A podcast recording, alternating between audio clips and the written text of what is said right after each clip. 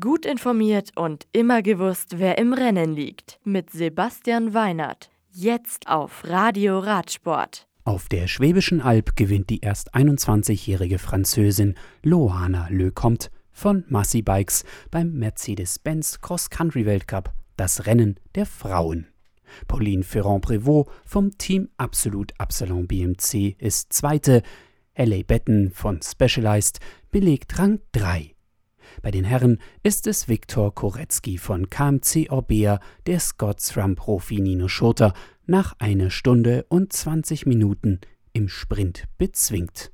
Der Franzose holt damit seinen ersten Weltcupsieg.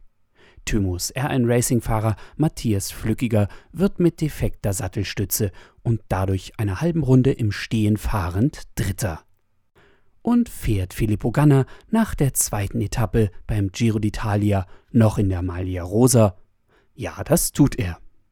Doch der Etappensieg nach 179 Kilometern mit fast einem 42er Schnitt geht an Tim Mellier von Alpecin Phoenix, der Giacomo Nizzolo von Quebeca Assos und Cofidis-Profi Elia Viviani in Schach hält.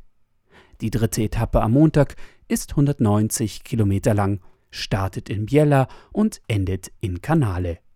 Unterwegs erwartet die Fahrer ein bergiges Etappenprofil mit Dritt- und Viertkategoriewertungen und auch eine Sprintwertung wird hier ausgetragen. Akia Samsic-Profi Eli Gesper gewinnt die Schlussetappe der Volta ao Algarve in Bicicletta.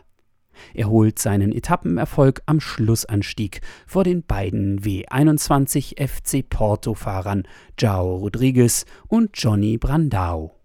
Rodrigues kann mit seinem zweiten Etappenplatz genügend Zeit auf Ethan Heiter von Ineos gut machen und den Rundfahrtssieg mit heimnehmen. Und in Kigali in Afrika geht neben der Schlussetappe der Tour du Rwanda auch die Gesamtwertung an Christian Rodrigues vom Team Total Direct Energy.